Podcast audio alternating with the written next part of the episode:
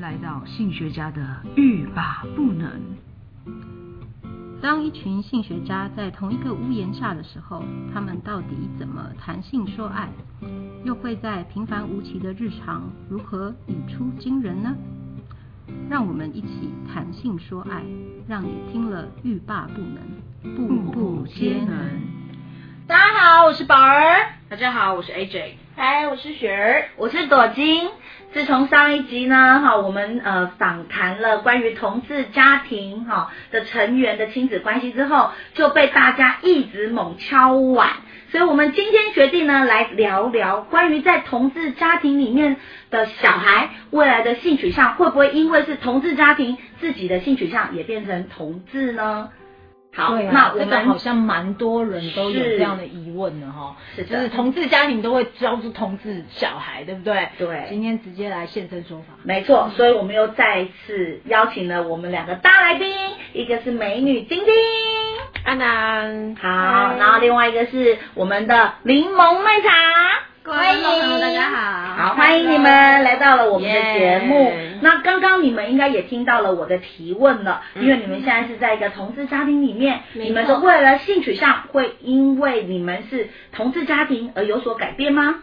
我觉得跟一般异性家庭没有差别，只是我觉得他们会让你更快的去找出你的性倾向，嗯，而不是把你教成同志。嗯，就是既然异性恋家庭他们会有教出同性恋的人，那照理来讲，同性恋的人也有可能教出异性恋的人。所以呢，我是觉得其实同性恋家庭就只不过是让你就是更快了解说，哎，其实我喜欢教，我是男生，我喜欢。男生，或者是我是女生，我喜欢女生，其实这都是，这都是一个正常的想法，不是说呃你是什么同性恋，因为不是因为我们就身处这样的环境，但是如果是某些比较就是观念比较老的异性恋家庭，他们会就是会说自己的小孩，你就是你长大后不能成为同性恋，嗯，但是就是还是会因为。我们不是生下来就能决定哦，我喜欢，只要我是男生，我喜欢这个男生，或者是我是女生，我喜欢这个女生，因为这个是没，有时候是没办法改变的，就是。我我能我能够理解这个呃，刚刚我们的柠檬麦茶他所他他所要陈述的意思，也就是说，异性恋家庭里面其实所有的同志也都是异性家庭生出来的孩子。那无论是异性恋家庭或者是同性恋家庭，其实孩子每一个的性取向的发展都是多元的，所以大家千万不要认为同志的家庭里面的孩子出来，他们的性取向就会是个同同性。同性别的性取向，这种说法真的太牵强了。对，因为我刚才有一个有听丁丁跟呃柠檬麦茶都提到说，在同志家庭里，反而让你们可以更快的去了解自己的性倾向。我想要知道的是有有什么样的方式让你们更快？就是嗯，要怎么讲？就是。他们会跟我们讲说，我们性别其实是非常多元的，而且就算你喜欢上了同性或别的也不奇怪。那我就会去猜说，那我到底是喜欢哪一种？然后后来呢，我又去渐渐读取了某些，渐渐去看一下网络上面的东西，我就发现说，哎，那这样的话，其实我好像是算喜欢男生或者是喜欢女生这样子。所以他们会去鼓励你们，就是呃更多元的去多方位的去了解你们自己吗。对，就是各方面都会让你 try 一下。嗯，就是框架真的不是在那边，是其实是以开放的心态，所以无论孩子们任何的性取向都是给予祝福。嗯，就算孩子是异性恋，也他们也是给予祝福，因为重点是孩子找到他们自己爱的人。才是最重要的，有爱这件事情才是最重要的。是，嗯，那我想问一下，就是你们在同志家庭里面，你们有没有什么是最害怕的？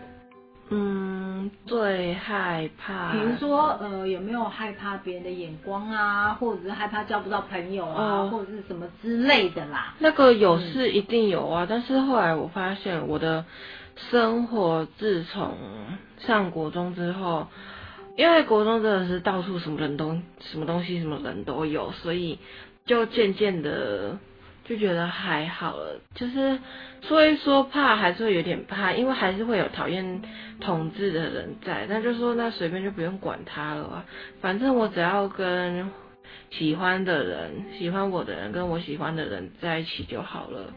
我最害怕的事情就是吵架，或者是同性婚姻的爸爸跟爸爸吵架，或者是妈妈跟妈妈吵架。嗯，这个是我最害怕的。所以你是害怕冲突冲冲对，发生冲突。关系中的冲突。嗯，所以听起来，其实同志家庭的小朋友跟异性恋家庭的小朋友。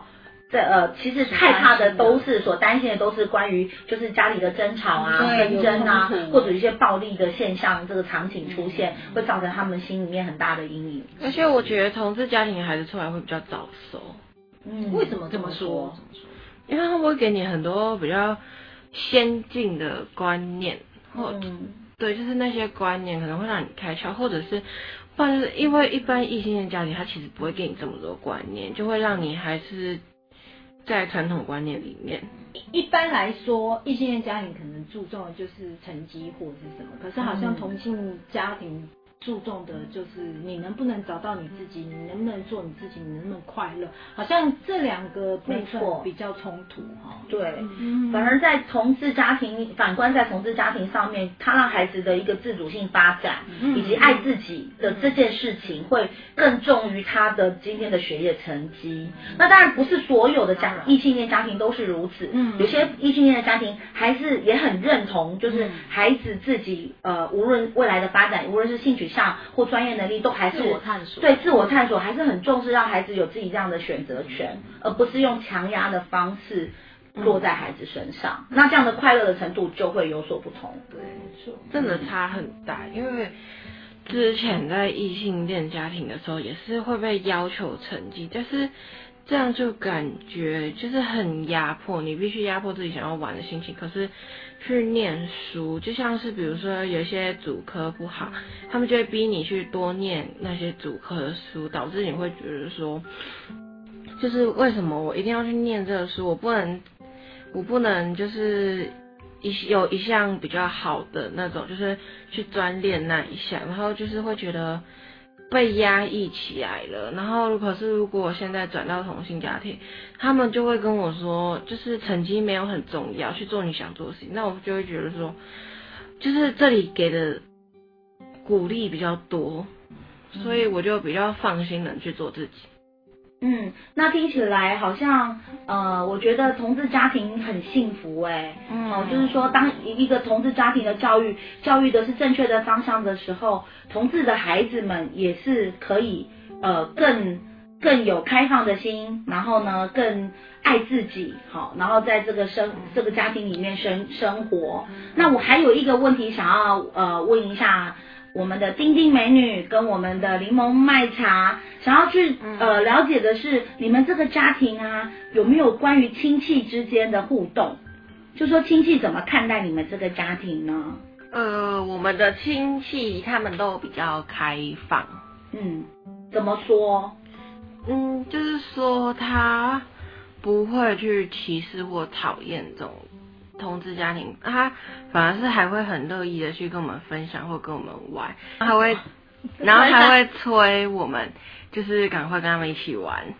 哦，就同样的意思啊，就是说不会把你们排斥在家庭的聚会之外，对不对？对对对，就是大家都很乐意的邀请我们，有时候我们不去，他还会催我们过去。是，所以其实听起来好像没有听到关于就是亲戚会对你们有一些排斥啊，或者是说你们在相处相处上面会有一些困难或者一些距离。可能前面有一点吧，但是后面就不会了。OK，后面就熟了之后就不会了，是这个意思吗？对。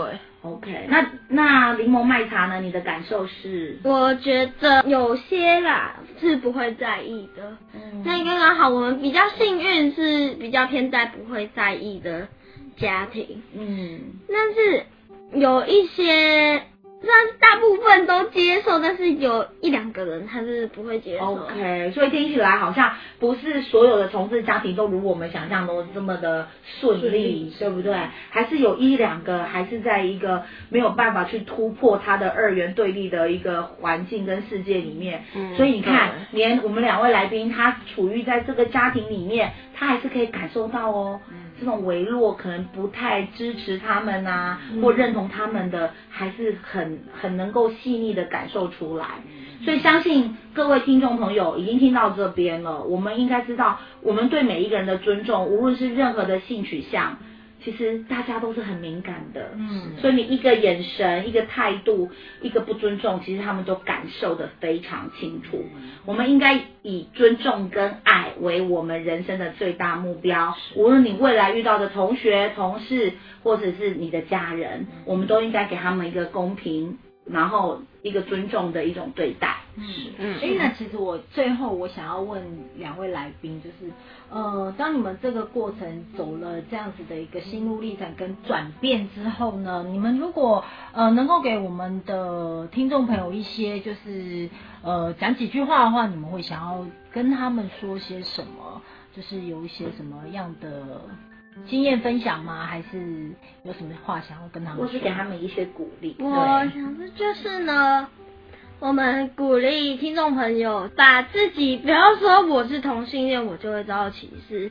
然后也就是要让大家了解，其实同性恋是一件非常正常的事。可能你觉得你自己是异性恋，可能一两年之后，可能十年以后，你搞不好你才会意识到说，哎，我自己是同性恋。所以呢，我可希望就是大家观众朋友不要歧视同性恋，嗯，不要歧视世界上的任何一种人，因为都是正常的。嗯，很好，好，谢谢，谢谢我们的柠檬麦茶。那丁丁美女呢？就是我想说的，就是不要因为你自己是同志家庭而就去害怕去跟人交流或交际，其实。有时候只是你太杞人忧天了。然后我现在想要跟大家讲说，就算你不是同性恋，你是异性恋，也请尊重你身旁的那些同性恋。就算不喜欢你，还还是最起码也要给个尊重。嗯嗯，好哦，好宝贵的经验哦。真的，希望呢，我们的听众朋友都可以听到我们这一集珍贵的访谈。我们下次再见，大家再见，拜拜。